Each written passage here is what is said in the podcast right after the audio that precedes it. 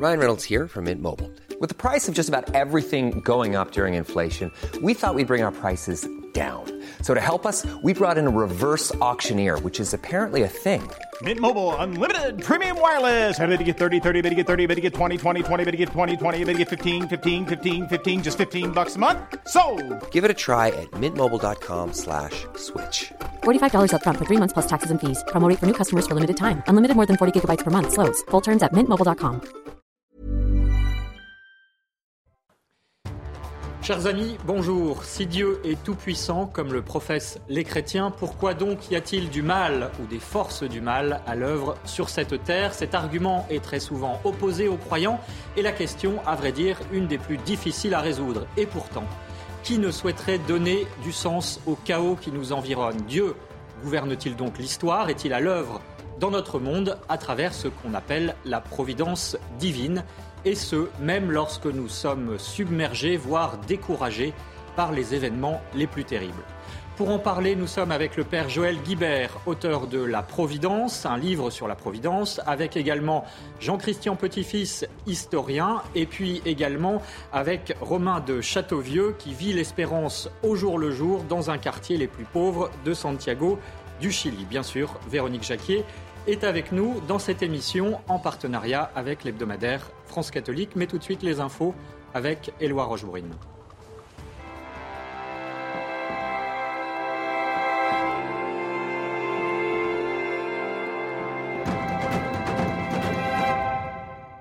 Bonjour Éloi et on commence avec vous par la réaction de l'Église au vote du Sénat sur l'avortement.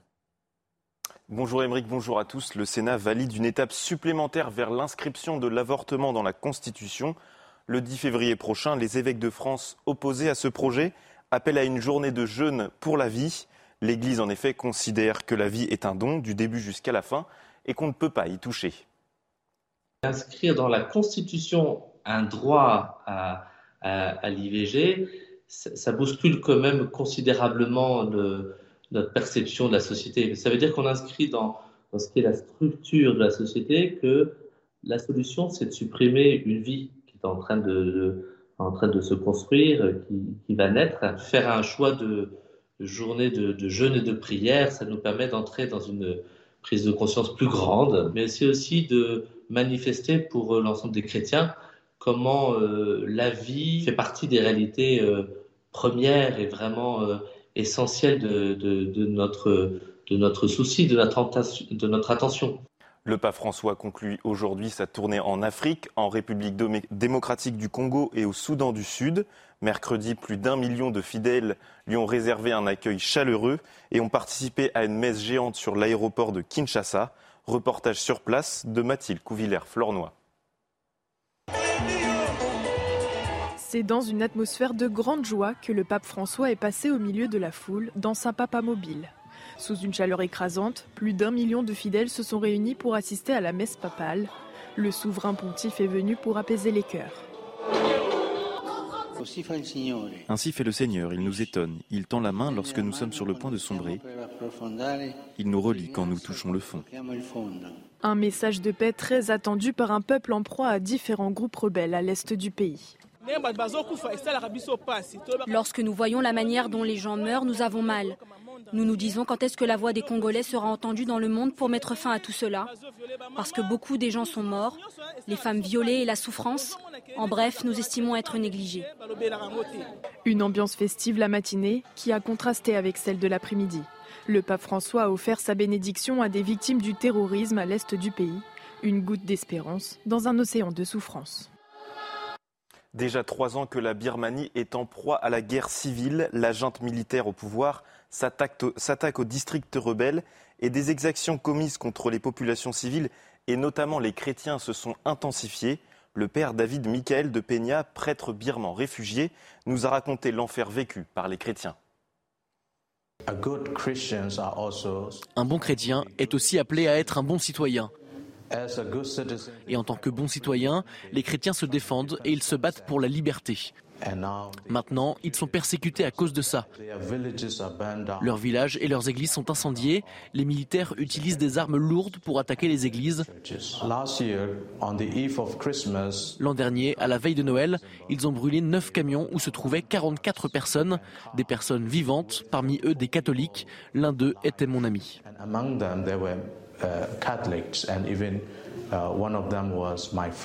Ces persécutions n'empêchent pas les catholiques de se rendre dans leurs églises et au contraire, les chiffres d'une étude américaine montrent qu'au Nigeria, pays où les chrétiens, toutes religions confondues, sont les plus persécutés pour leur foi, 94% des catholiques interrogés disent assister à la messe tous les dimanches. En deuxième position, le Kenya avec 73%. La France, en France, ils ne sont que 8%. Un rapport sur l'accès à la pornographie chez l'enfant et l'adolescent dresse un constat alarmant cette semaine. Un enfant sur deux de moins de 12 ans a déjà regardé un film pornographique et les conséquences sont désastreuses. Les explications de Dorine Jarnias.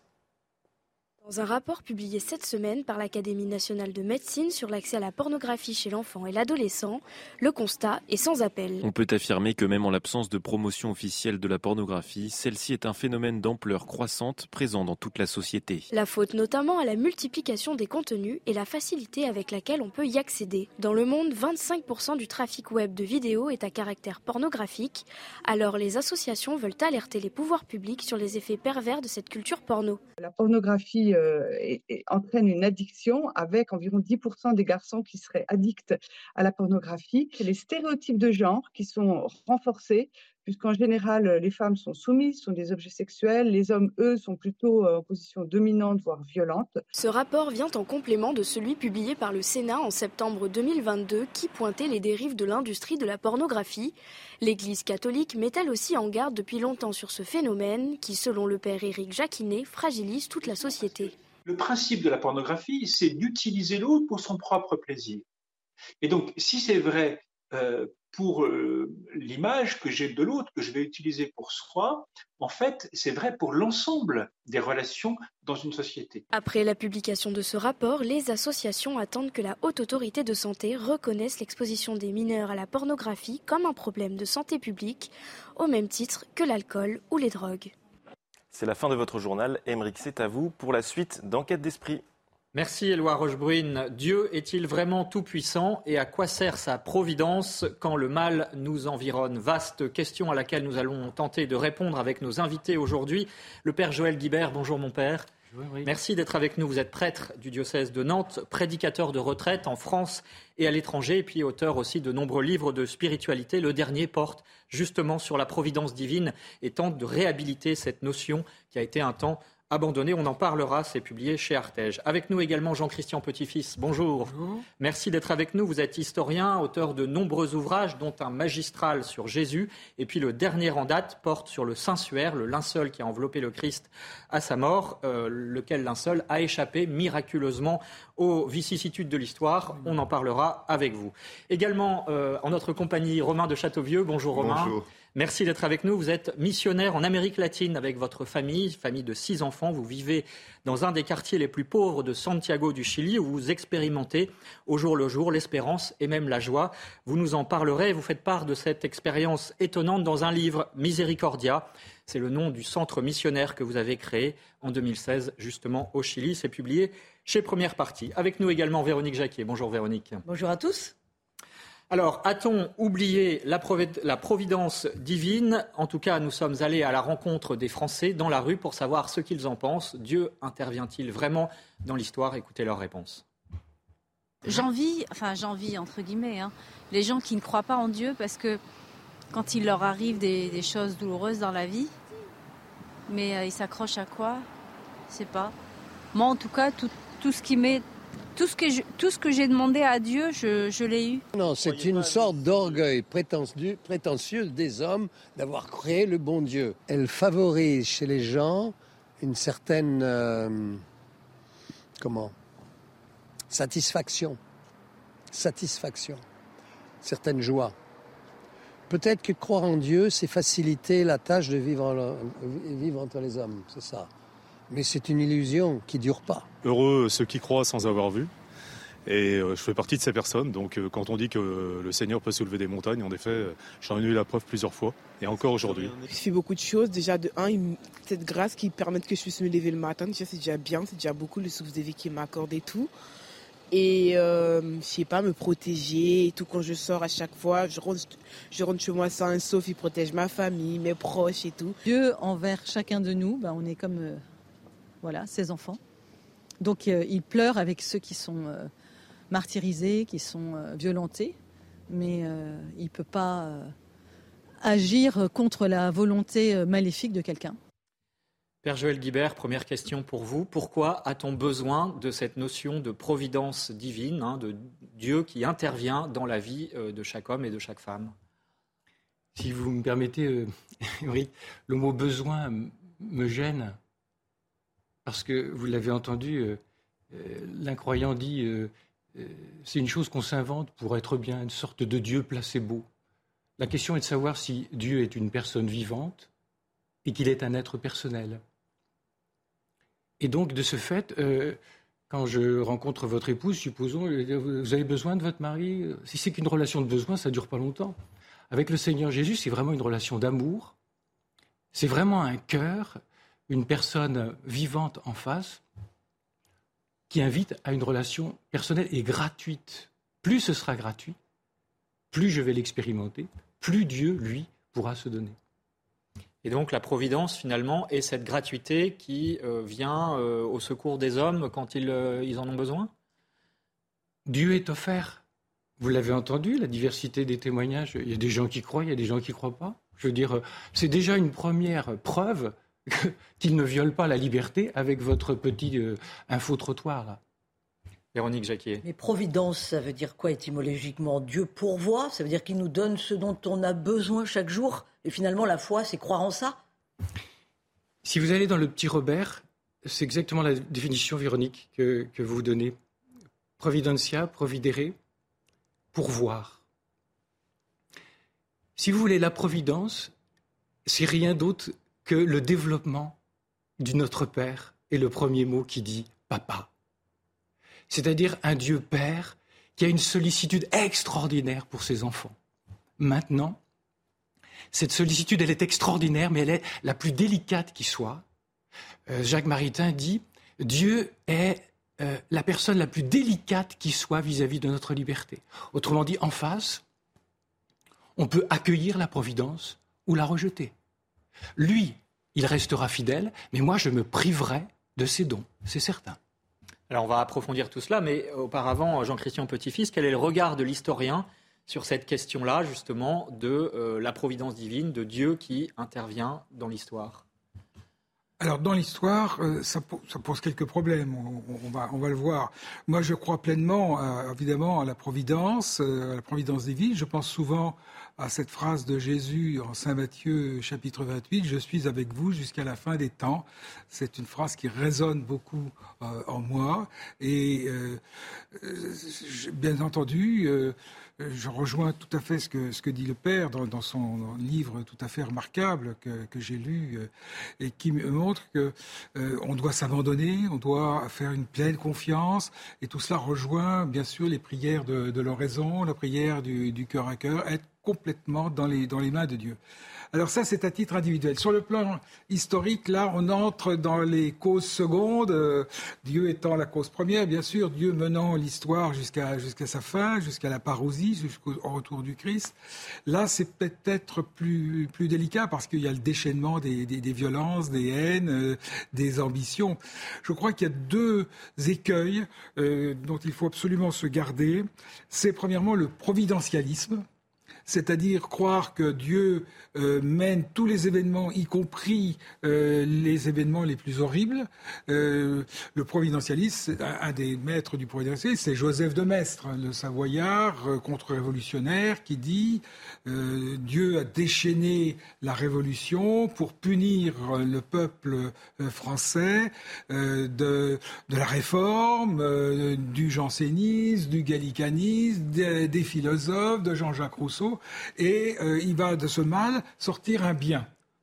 Ça c'est quelque chose d'inadmissible dans ce sens que je, Dieu ne peut pas agir et envoyer le mal. Il peut permettre le mal, mais envoyer le mal pour un bien sur le plan social, ça paraît tout à fait euh, récusable. Ça, c'est le premier. Deuxième écueil, oui. Le, premier écueil. Donc, le deuxième, c'est, moi, j'aurais une certaine méfiance à l'égard euh, de l'idée qu'il y a une mission divine qui a été accordé à une nation en particulier. On a, on a l'exemple de la France. Hein, euh, la fille aînée de l'Église. Mais oui, il, y a des, il y a des lettres absolument euh, stupéfiantes. Vous savez, le euh, Gesta Dei per Francos, la, la, la geste de Dieu. geste de Dieu par l'intermédiaire des Francs de Guibert Nonogent au XIIe siècle. Mais vous avez une lettre de, de Grégoire IX en 1239 à Saint-Louis la France est le royaume de Dieu même. Les ennemis de la France sont les ennemis du Christ. Euh, qui, quel pape oserait dire ça aujourd'hui? Le royaume de France est au-dessus de tous les autres peuples. Le Rédempteur a choisi le béni royaume de France comme l'exécuteur spécial de ses divines volontés. Euh, et puis alors on a Bossuet, bien sûr, qui nous dit le trône royal n'est plus le trône d'un homme, mais c'est le trône de, Dieu lui-même. Là, ça nous conduit à, des, erreurs et même à ce qu'on voit aujourd'hui, d'ailleurs, des confusions entre la politique et la religion. Euh, à Moscou, le patriarche Kirill qui, bénit les soldats en disant vos péchés sont pardonnés parce que vous mourrez pour la patrie. Alors cependant, il y a quand même, mais on le verra après euh, la pub, euh, des interventions qui sont quand même étonnantes, même d'un point de vue de l'historien, on en parlera, Jeanne d'Arc notamment. Juste avant, Romain de Châteauvieux, vous, à votre niveau, en 2023, donc je le rappelle, vous vivez euh, dans un quartier très pauvre de Santiago du Chili, mais déjà, même avant cela, votre choix de vie euh, avec votre famille, d'aller à la rencontre justement des plus pauvres en Amérique latine, euh, c'est une manière de s'abandonner à la Providence aussi, est-ce qu'on peut dire cela? Euh, Oui, nous, on a, on a reçu un appel, c'est de l'ordre de l'appel de... quand on s'est marié avec Rena, ma femme est brésilienne, elle vient d'un quartier d'une favela du nord-est du Brésil, et on a reçu cet appel on, le dit, euh, on le partage souvent, on dit que lors de notre mariage, on a demandé trois cadeaux de mariage à Dieu. Le premier, c'est le cadeau de la prière, d'être une famille qui prie. Le deuxième, c'est la grâce de pouvoir être missionnaire au service des pauvres, au service de l'Église. Et le troisième, ben, c'est de pouvoir s'abandonner à la providence et de vivre vraiment la simplicité de vie dans les mains du Seigneur. Et, pour nous, euh, cette question du mal, ça fait 20 ans qu'on est au service des plus pauvres, qu'on est confronté tous les jours à ces personnes qui souffrent. Et, c'est une, une question à laquelle euh, je ne crois pas que logiquement j'ai trouvé de réponse au bout de 20 ans. Par contre, ce qui m'émerveille, c'est que depuis 20 ans, je suis témoin de la réponse amoureuse de Dieu qui va à la rencontre de cette souffrance, qui ne vient pas de lui. Dieu ne veut pas le mal, mais par contre, il le permet de manière mystérieuse. il répond avec vraiment, de manière très concrète, tous les jours, à travers des missionnaires comme nous, mais aussi des prêtres et des gens qui donnent leur vie pour euh, voilà, consoler, relever, accompagner le peuple de Dieu. Nous allons approfondir tout cela, bien sûr, dans la deuxième partie de cette émission, juste après la pub. Dieu gouverne-t-il vraiment euh, l'histoire? Vous restez avec nous, on y revient dans un instant. De retour dans d'esprit, nous parlons de la providence divine. Dieu est-il à l'œuvre dans notre histoire avec le père Joël Guibert, l'auteur de La Providence, un livre publié chez Artege qui fait la synthèse de ce que dit l'Église à ce sujet, avec également Jean-Christian Petit-Fils, euh, auteur d'un dernier livre sur le Saint-Suaire de Turin chez Taillandier, avec également Romain de Châteauvieux qui publie un livre Miséricordia aux éditions première partie dans, dans lequel il témoigne de son expérience dans un quartier pauvre de Santiago du Chili et bien sûr Véronique Jacquier est avec nous dans cette émission qui est en partenariat avec l'hebdomadaire France Catholique. Alors pour démarrer cette deuxième partie, j'aimerais euh, que l'on s'arrête un instant sur une citation du pape Saint Pidis qui déclarait, euh, ça apparaît sur vos écrans, la citation est longue mais elle se termine, c'est la dernière phrase qui, m'intéresse, Dieu ne peut ni nous tromper ni se tromper lui-même. Ça veut dire euh, très concrètement, Père Joël Guibert, qu'effectivement, cette providence, Dieu est tout-puissant et, la providence est un instrument de cette toute-puissance, d'une certaine manière. On parle d'infaillibilité. C'est-à-dire que la providence, euh, enfin Dieu n'est pas manchot, quoi. Comme dit l'Écriture, il n'a pas le bras trop court. Il arrivera à ses fins. Alors vous allez me dire, mais en écrasant l'homme Non, justement. C'est ça, c'est ça la grande différence avec nous, c'est que Dieu est capable d'intégrer la liberté humaine à son plan providentiel d'amour, sans jamais donc écraser cette liberté. C'est très subtil comme distinction. C'est très subtil. Pourquoi? Parce que Dieu, c'est pas un homme agrandi. Et que son mode d'action n'est pas le nôtre. Et nous, notre horizon dernier, c'est quelque part de la transformation. Mais la création appartient seule à Dieu. Je vous signale, sans faire euh, l'exégète de service, que j'ai appris ça au séminaire, qu'il euh, y a 47 fois le mot euh, création dans l'Ancien Testament, bara. À chaque fois, c'est Dieu qui en est le sujet. Autrement dit, l'action de Dieu, de la providence, est une action créatrice de l'être. On ne peut pas prendre en flagrant délit Dieu d'agir. Voilà pourquoi l'historien sera toujours un petit peu à court, et je le comprends. Véronique Jacquier. Alors dans cette émission, on parle de finalement l'action de la Providence dans notre histoire avec un petit H, notre petite histoire et la grande histoire. Mais dans notre petite histoire, à quoi on reconnaît les fruits de la Providence? Comment les discerner d'ailleurs? Comment les voir? Sans la foi, c'est pas possible. Ah, voilà. Euh, le grand danger à propos de la Providence, c'est de dire euh, Faites-moi voir ce qu'il fait, j'y croirai. Très intéressant ce témoignage d'Hubert Rive. Hubert vous savez, la patience dans l'azur, avec sa belle barbe blanche de Père Noël. Donc c'est un agnostique. Et il dit ceci, ça m'était rapporté par un ami médecin, donc scientifique. donc le très grand respect, et pour la science, dans la démarche, et pour la foi. Il dit, généralement on dit, le langage populaire, moi les miracles, j'y croirai quand je les verrai eh bien on devrait dire je les verrai quand j'y croirai. C'est-à-dire que, regardez. Ça veut dire qu'un miracle n'arrive pas par hasard? Un, miracle n'est pas obligatoirement vu. Il faut la foi. La preuve en est. Énormément de gens non cathos sont allés à Lourdes. Et ils ont vu toutes ces béquilles. Ils ont appris euh, dans la radio et sur CNews, bien sûr, qu'il y a pu y avoir euh, une guérison par des gens à Lourdes. Est-ce que ça fait automatiquement la France catho? Ben, Pas du tout. Parce que si tu n'as pas les yeux de la foi, tu verras pas. Donc il faut commencer par la foi. Jean-Christian Petit-Fils, euh, au regard de l'historien, encore une fois, est-ce qu'il y a néanmoins, donc vous nous avez dit votre prudence en tant qu'historien, mais néanmoins il y a des événements comme par exemple Jeanne d'Arc, l'intervention de Jeanne d'Arc dans l'histoire. Euh, en deux mots, hein, une jeune bergère, une Lorraine, qui euh, va bouter les Anglais hors de France, euh, qui délivre Orléans, qui fait sacrer le roi à Reims. Est-ce qu'on ne peut pas dire que c'est un événement et une femme aussi providentielle? Oui, oui. Une petite paysanne plutôt qu'une bergère, parce qu'une bergère, c'est plutôt déjà la légende. Elle a, rarement gardé les moutons, elle l'a ouvré elle-même. ce qu'il y a dans, Donc, Jeanne est la patronne secondaire de la, France après, après Marie. Elle a été euh, canonisée en 1909, euh, béatifiée, euh, béatifiée, en 1909, canonisée en 1920, et puis en 1922 proclamée patronne secondaire de, Qui a plus de 100 ans. de la France.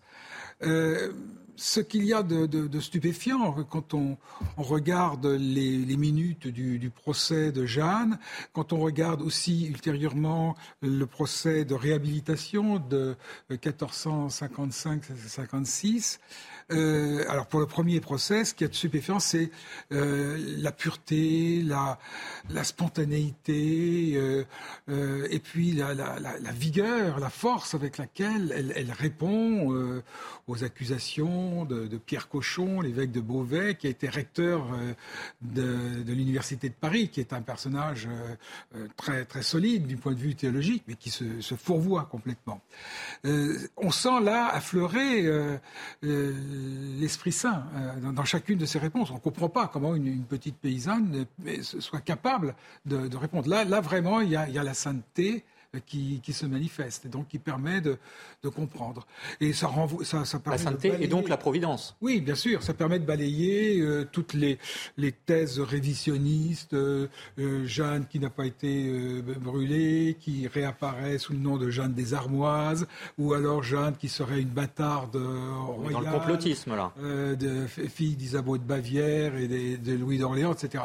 Donc tout cela est, est balayé par cette candeur sainte euh, et, extraordinairement Quelque chose s'est produit qui n'est pas explicable Absolument. Véronique. Oui, mais surtout ce qui explique euh, l'intervention de la Providence, c'est qu'on dit qu'elle aurait entendu des voix. C'est ça qui l'a mis en route quand même. Et, c'est comme ça qu'elle a une feuille de route divine, disons les choses. C'est ça qui est compliqué à expliquer dans l'histoire de France. Ah bah, on tombe dans le mystère. L'archange Saint-Michel, Sainte-Catherine, Sainte-Marguerite, les voix qu'elle dit avoir entendues, évidemment, euh, personne d'autre ne les a entendues et, euh, on n'a pas de, de, preuve absolue. Elle, est sainte pour, ses vertus personnelles. Elle a été pour son héroïne, ses vertus héroïques, et, c'est une sainte guerrière, bien sûr, comme il y a des saints guerriers, euh, Saint Maurice et, tant d'autres. Après, euh, quel est le rôle de la Providence euh, dans l'histoire? Est-ce que Dieu a voulu chasser du, Est-ce que Dieu était français à ce moment-là? C'est un peu ça aussi la question. France, Henri V ou, le duc de Beaufort, le régent.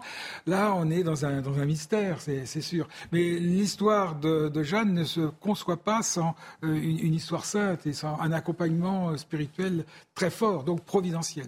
Père Joël Guibert, comment vous réagissez à ces faits historiques euh, concernant Jeanne d'Arc, mais on pourrait en citer d'autres, Pontmain par exemple en 1871, hein, où la prière des enfants à la demande de la Vierge Marie est exaucée, c'est-à-dire que la ville de Laval échappe aux troupes prussiennes. Est-ce que finalement, le lendemain même, le lendemain, même, est-ce que la prière peut changer le cours des événements? 71, 18 janvier 71. mais Jésus n'arrête pas de le dire. Il dit même, vous n'avez encore rien demandé.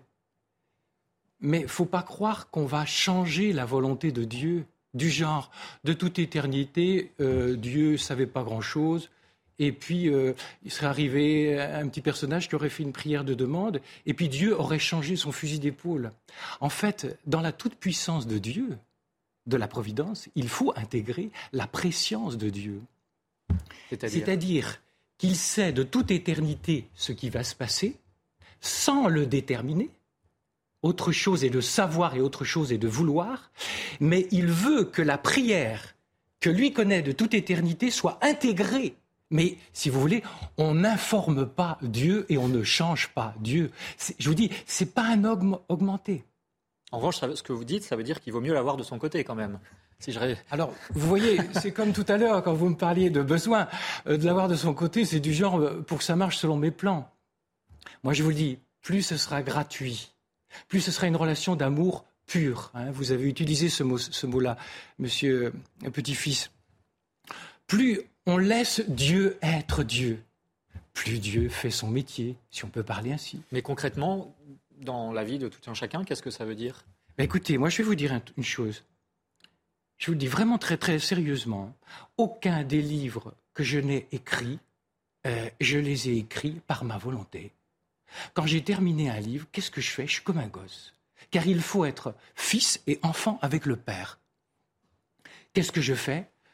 Euh, Maman Marie, il y, aura un prochain livre, Esprit Saint, Providence mon amour, il y aura un prochain livre? Et ça sera quoi? Et j'attends.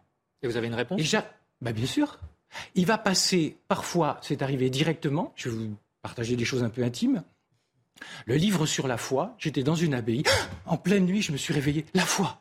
Et là, vous avez une signature du bon Dieu, vous vous sentez impuissant. C'est pas un truc. Il y a une parole de l'Écriture qui est très importante pour éclairer le mystère de la providence. Les saints. Et ce que disait aussi Véronique. Ce qu'il y a de fou dans le monde, voilà ce que Dieu utilise pour confondre les forts, pour faire éclater que la petite Jeanne, ce n'est pas petite Jeanne qui intervient dans le monde, mais que c'est la toute-puissance. Il utilise une petite Jeanne. Voilà. Cette folie, Romain de Châteauvieux, vous la vivez au quotidien, j'allais dire, dans euh, les bidonvilles de Santiago du Chili? Ben oui, pour moi, cette, cette émission, c'est une grande joie parce que ça rejoint quelque chose de très euh, quotidien dans notre vie. Et puis, j'étais touché aussi, Véronique, quand vous parliez de l'histoire avec un petit H, bah, notre histoire à tous. Et euh, vous partagez un peu une anecdote qui, euh, qui pour nous a été très impressionnante de Dieu qui se révèle un petit peu, qui dit un peu, ben, ben voilà, je suis là. On était en mission au Chili. Rena était enceinte de notre quatrième enfant. Elle était à son septième mois. On était dans l'un des déserts les plus arides du monde. Euh, et, on se demandait avec Réna, mais où est-ce qu'on va pouvoir avoir cet enfant? Et l'évêque qui nous accueille, euh, il me serre la main, et puis après il se dirige vers Réna, et puis il met ses deux mains sur le ventre de ma femme. Et moi je lui dis, mais monseigneur, euh, vous saluez toutes les femmes enceintes comme ça et, il me dit, non, mais en fait, avant d'être prêtre, j'étais gynécologue, Et, et puis, c'est lui, c'est son meilleur ami qui a fait accoucher Réna. Tout a été gratuit dans le meilleur hôpital de la ville et c'était signé du bon Dieu. Voilà. Alors nous, au quotidien, c'est une grande joie de voir le Seigneur qui est là, présent de manière. Vous le constatez de manière très concrète. de manière très généreuse. Et régulièrement. Oui. Jean-Christian Petit-Fils, pourquoi a-t-on euh, oublié cette notion de providence? Parce que euh, il y a eu effectivement les philosophes des Lumières, euh, Voltaire parlant du grand horloger, donc une vision peut-être mécaniste ou qui s'appuie sur la science pour expliquer les phénomènes. mais finalement, est-ce qu'on a perdu quelque chose en oubliant cette notion de providence à votre avis Je vais vous répondre par une question, plusieurs questions. Pourquoi a-t-on oublié le purgatoire? Pourquoi a-t-on oublié l'enfer? Pourquoi ne parle-t-on plus de Satan? Pourquoi ne parlons plus de, du combat spirituel et de sa nécessité? Euh, Pourquoi euh, ne parlons plus de, euh, de la mort, du jugement particulier à la mort, du jugement dernier, de la parousie? Euh, voilà, ça participe en fait, et la réponse est claire, de, la crise doctrinale de, l'Église. On en parlait avec, euh, le Père avant le début de cette émission. Euh, on a l'impression quand même que depuis depuis quelques décennies, euh, il y a un christianisme qui, se, réduit à, une sorte de, euh, d'humanisme relativiste, euh, vaguement déiste, où le Dieu n'intervient pas. C'est le Dieu des grands dieux horlogers de, Voltaire, qui est loin de, tout, qui n'est pas près de, nous, qui n'est pas dans nos cœurs. Et ça, c'est, quelque chose de, grave. Véronique? Oui, quand on parle de Providence, quand je vous entends parler tous les deux, pour ceux qui nous écoutent, ceux qui nous regardent, il y a évidemment cette notion de cadeau de Dieu, c'est-à-dire Dieu pourvoit. Mais, euh, et là je m'adresse à Romain pour avoir son témoignage, est-ce qu'il n'y a pas aussi dans la providence quand même le fait de se dire qu'il faut suivre la volonté de Dieu? Dire ça tombe pas tout cru et on se réjouit. C'est-à-dire qu'il y a aussi quand même cette démarche de foi, de savoir qu'on s'inscrit dans une volonté. Et ça, je trouve que c'est très compliqué à comprendre, non? Dans votre quotidien, comment ça se traduit? Mais je trouve que c'est très beau parce que dans l'abandon à la providence, euh, c'est pas quelque chose d'irresponsable. Genre, euh, ben, moi, je, te laisse gérer. Je me repose. voilà, euh, au final, tu vas le faire beaucoup mieux que moi. Je trouve qu'il y a cette, cette tendresse et, et, ce respect de Dieu qui nous laisse prendre en main notre vie, qui nous en fait euh, ben, vraiment responsables. Et à la fois, il est ce compagnon, ce guide qui, qui va nous demander cette collaboration, cette coopération, cette confiance mais il est là. Je trouve que c'est un, équilibre très beau. De, très subtil, à, nouveau. Hein. Mais euh, Père Joël Guibert. Écoutez, Véronique, l'autre jour, j'ai prêché une retraite de prêtre et je parlais de l'abandon à la providence. Et un des prêtres pose exactement la même question que vous. Et en fait, dans votre question, il y a la réponse. Hein. je ne vais pas jouer euh, le jésuite de service, mais voilà, l'abandon, ce qui est de l'expérience de la providence, la vie dans la providence, s'identifie à la vie dans l'esprit. Hmm. C'est-à-dire que ce n'est pas de la pure passivité. Se laisser faire par la providence n'est pas rien faire, hmm. et ce n'est pas se laisser aller, c'est-à-dire fatalisme et quiétisme. Et donc, il nous faut demander, il nous faut collaborer il y a quelque chose d'étonnant dans la théologie de saint Thomas d'Aquin, de magnifique, qui a été si magnifique que ça a été repris par Jean-Paul II dans ses catéchèses de 86. Saint Thomas dit euh, Dieu prend l'homme tellement au sérieux qu'il en fait une providence pour lui-même et donc pour les autres. Et là, Romain, avec son épouse, bah, à sa manière. Donc vous, vous, êtes vraiment providence pour ces pauvres-là. Moi, je vais être providence. Véronique, vous allez être providence pour la France euh, bah, qui vous regarde. Bah oui, Véronique, c'est comme ça. Mais chacun est providence pour quelque chose. Et nous avons à collaborer, hmm. à vraiment à collaborer, et pour cela, à lui demander et à obéir, c'est si important. Pour moi, je termine là-dessus, pardonnez-moi, Émeric, l'abandon à la providence s'identifie à l'union de volonté. Et vous avez très bien fait de pointer ça. Mais euh, on en vient à cette question redoutable qui est la question du mal, parce que euh, si on décrète ou on croit à cette providence, euh, ça inclut effectivement les épreuves qui nous arrivent tous ou qui arrivent dans l'histoire, notamment de terribles. on pense à la Shoah et on pense au camp de concentration. Véronique, racontez-nous cet itinéraire étonnant du père Jacques Sommet qui a été emprisonné à Dachau Et, euh, comment a-t-il, euh, donc c'était un prêtre, euh, comment a-t-il fait justement pour continuer à croire en Dieu dans ce contexte? Alors c'est un prêtre qui a survécu donc à la déportation. Il est venu témoigner de l'enfer à Lyon pendant le procès de Klaus Barbie, c'était en 1987. Et son langage était bouleversant d'humanité parce que d'abord il dit que ce qu'il a profondément touché à Dachau, c'est quand des prêtres ont voulu s'enfermer avec des mourants du typhus dans des baraquements.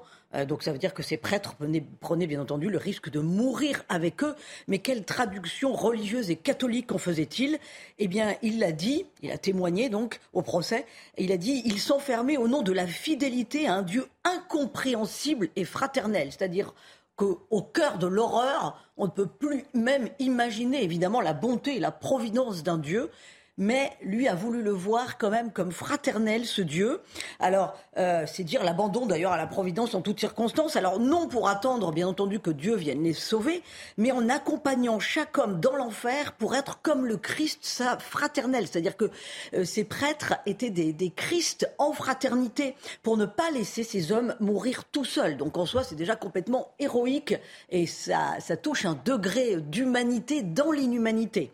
Euh, mais il disait aussi euh, que pour lui, accompagner ses frères mourants, c'était voir dans ces hommes qui allaient mourir du typhus le visage du Christ lui-même souffrant et mourant, le visage du Christ au cœur même de la croix. Alors, ça signifie que le mal n'est pas un obstacle à l'action de la providence, puisque Dieu se sert des hommes pour se montrer euh, fraternel, y compris dans l'horreur. Enfin, le père Jacques Sommet euh, disait, et ça c'est vraiment euh, une façon de transcender le mal au corps même de l'horreur, il disait que quand Dachau a été libéré par les forces alliées, il a refusé de toute son âme la vengeance, il n'a pas voulu que ses geôliers et ses bourreaux soient lynchés et exécutés, il l'a dit, il l'a fait savoir bien sûr, il a dit euh, que le christianisme exigeait le pardon. Il a dit le, le sens ultime du christianisme, c'est le pardon. Le pardon qui n'est bien sûr pas l'oubli de l'ignominie, mais le mouvement de restauration de l'humanité, en sachant que le Christ est venu tous nous sauver. Voilà la providence, l'action de la providence au cœur même de l'horreur qui passe par les hommes. Ça, c'est intéressant aussi. J'aimerais avoir euh, vos réactions les uns les autres, parce qu'évidemment, c'est un témoignage édifiant. Euh, Jean-Christian Petit-Fils, peut-être Tout à fait extraordinaire, euh, c'est un témoignage. Et parce qu'au regard de l'historien, effectivement, les goulags, la Shoah, ce, sont des, Vivre la confiance et, l'espérance dans un tel, une telle situation, c'est prodigieux. Donc c'est un don de, l'esprit, ça ne peut pas être autre chose. Père Joël Guibert Ce que vous disiez, Véronique, en traduisant les mots de, du Père Sonnet, euh, il me venait cette pensée, en fait, la personne qui laisse euh, pénétrer Dieu, Providence, dans toutes ses pores, elle reproduit dans sa propre vie, aujourd'hui, ce qu'a produit le Christ, il y a 2000 ans. Et cette personne-là fait l'expérience de la providence du Père, qui, pour le Fils de Dieu, l'a ressuscité trois jours après. même au cœur de sa passion, au cœur de cet espoir n'est pas perdu. Il est abandonné. En tes mains, je remets mon espoir. Romain de Châteauvieux, euh, dans les situations que vous avez rencontrées, dans ces quartiers euh, difficiles, pauvres euh, d'Amérique latine et du Chili, on imagine que vous êtes au contact, justement, quotidiennement, d'épreuves, de violences, de souffrances. Comment est-ce que vous vivez tout ça? Ben, En écoutant le, Père Joël, je trouve que c'est le génie de Dieu qui arrive à faire surgir un bien du mal. Donc l'exemple là incroyable de ce prêtre donné. Et c'est une petite histoire qu'on raconte dans notre livre qui illustre très bien ça, d'un jeune euh, qui a vu son meilleur ami se faire tuer par balle dans notre quartier et qui a été dévoré par la soif de vengeance. Et puis un jour, en rentrant dans notre église, le Saint-Sacrement était exposé, et un peu à la manière d'André Frossard, il est tombé à genoux, et le Seigneur l'a libéré de le désir de vengeance qui le dévorait, et il s'est mis en marche pour devenir, dans notre quartier, témoin de la miséricorde.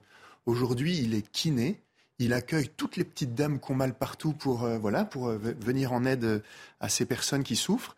Et il est vraiment témoin aujourd'hui pour tous les jeunes de notre quartier et tous les habitants de dire vraiment le Seigneur est plus fort que la mort, le Seigneur est plus fort que la haine, le, le Seigneur est plus fort que le mal. Et pour moi, c'est le titre un peu de notre livre, La révolution de la tendresse, c'est cet effet boule de neige en fait. D'un mal, le Seigneur est capable d'un bien et d'un autre bien et encore d'un autre bien. Ça aussi, c'est une notion très mystérieuse. Euh, Dieu peut tirer euh, un bien d'un mal. Père Guibert, expliquez-nous. Si vous m'autorisez cet anthropomorphisme, euh, expression peut-être un peu simple, je trouve que la Providence dit quelque chose d'une entreprise de recyclage divine de tout ce qu'on jette à la poubelle, tous ces noms, moindres événements.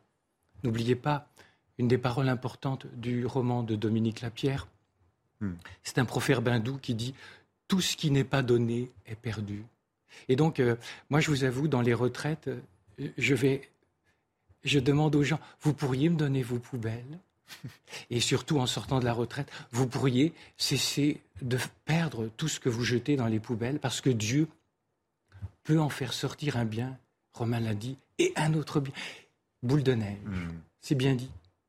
Mais est-ce qu'il euh, n'y a pas quand même, euh, malgré tout, la tentation, face à des épreuves colossales, de, du découragement, voire de la désespérance? Enfin, le, Christ lui-même, à Gethsemane, donc au Jardin des Oliviers, a eu ce moment-là. Ce qui est intéressant, c'est de, euh, pour ma part, le, le, passer par les travaux, par exemple, d'une femme qui n'est pas catho, Elisabeth Kubler-Ross, euh, sur les travaux, la Suissesse, pionnière en matière de deuil. Elle parle, quand il y a une épreuve, donc le deuil, hein, hein, on en parlait juste avant l'émission, là, eh bien, il y a une phase de révolte, après, il y a une phase de dépression. Et puis, dit-elle, quand est-ce qu'il y a ce qu'elle appelle retour à la vie? Quand il y a acceptation. C'est-à-dire que, et ça, ça rejoint énormément la foi chrétienne, je ne pourrais pas entrer dans la communion des saints, c'est-à-dire un mode de communion avec mon défunt, tant que je n'aurais pas dit oui. Si vous me permettez d'ajouter un témoignage là. Allez-y, allez-y, bien sûr. J'étais curé de paroisse, elle a témoigné publiquement. Une femme qui s'occupait de son mari, euh, qui a été paralysée euh, parce qu'elle fait un accident cardiovasculaire. Donc jour et nuit, euh, c'était admirable, admirable. Et elle l'a gardé chez elle. Et puis il est mort, enterrement magnifique. Enfin, je veux dire, une joie extraordinaire ce que vous me partagiez. Et puis, et puis je la vois six mois après, parce qu'on s'entendait bien. Et le deuil, c'est pas pour rien qu'on dit une femme, le travail du deuil, comme une femme en travail. C'est un enfantement. Et donc elle n'y arrivait pas. Puis un jour, elle a fait une retraite. Je ne vais pas citer exactement, c'est à Montligeon. Moi, j'étais curé, je ne prêchais pas. Il y a une religieuse qui a dû dire une parole. Son époux s'appelait Paul. Il était mort depuis deux ans. Elle rentre dans sa cellule après la clé qu'elle a reçue. Et elle tombe à genoux et elle dit Paul, tu peux partir. Et elle a été inondée de paix. Étonnant, il est mort depuis deux ans. Oui, mais pas dans son cœur. Et on revient à quelque chose de très important, le principe de la réalité, dont la psychologie n'arrête pas de nous parler. Et nous, en tant que cathos ou en tant que prêtres, on n'aurait pas le droit de parler du principe de la réalité, d'un Dieu présent dans la réalité? Je reviens à cette notion de découragement ou de désespoir, Jean-Christian Petit-Fils. Est-ce que finalement ça veut dire aussi qu'en matière politique, notamment, le désespoir, euh, c'est une sottise absolue? Bien sûr, mais c'est très compliqué l'histoire. Hein. On, sort vraiment de la relation de, la, grâce euh, particulière. On est dans les causes secondes, comme je le disais tout à l'heure, ou le déchaînement des, haines, des passions, des ambitions, euh, euh, tout cela. Non, je, pense que la, la, clé aussi pour un chrétien, c'est une clé difficile à porter et à, et à supporter, c'est la la phrase de la petite Thérèse, tout est grâce. Mais c'est pas facile. C'est ce que vous vivez, Romain de Châteauvieux, euh, le dernier mot? Oui, et à la fois, moi j'aurais envie de dire un peu aussi aux téléspectateurs, en fait, le mal, la souffrance, ça fait mal. Ça fait mal, ça fait pleurer, ça plonge dans les ténèbres, ça plonge dans le désespoir. Et je pense que c'est important aussi d'être validé. Et c'est le cœur de Jésus qui est pleinement divin et pleinement humain. Jésus qui pleure Lazare. Et du coup, voilà, ben oui, la foi nous aide, mais aussi le mal, la souffrance, c'est dur. Et à côté, il y a aussi la joie, hein, c'est ce dont vous témoignez euh, dans votre livre. Hmm. Merci en tout cas. Euh, évidemment, la, question mériterait une autre émission, mais on y reviendra. Euh, je, renvoie en tout cas à vos livres respectifs, le Père Joël Guibert avec La Providence, hein, pour tout savoir finalement euh, ce que pense l'Église sur cette question. C'est publié chez Artege, Jean-Christian Petit-Fils, Le Saint-Suaire de Turin chez Taillandier, Romain de Châteauvieux, Miséricordia aux éditions première partie, La Révolution de la tendresse. Merci aussi Véronique avec une autre lecture, celle de France catholique pour terminer. France catholique qui consacre un dossier cette semaine phénomène, au phénomène transgenre qui touche vraiment les jeunes et qui les met sacrément en danger. Voilà. à retrouver bien entendu aussi sur france-catholique.fr. Merci à tous d'avoir suivi cette émission. Merci à Aurélie Lucano pour l'édition. Euh, samedi prochain, vous retrouverez les belles figures de l'histoire à 11h avec le fondateur de la nation arménienne, Saint Grégoire l'Illuminateur.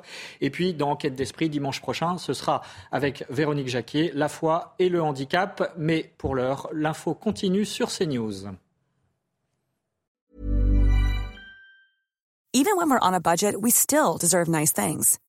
Quince is a place to scoop up stunning high-end goods for 50 to 80% less than similar brands. They have buttery soft cashmere sweaters starting at $50, luxurious Italian leather bags, and so much more. Plus, Quince only works with factories that use safe, ethical, and responsible manufacturing. Get the high-end goods you'll love without the high price tag with Quince. Go to quince.com/style for free shipping and 365 day returns.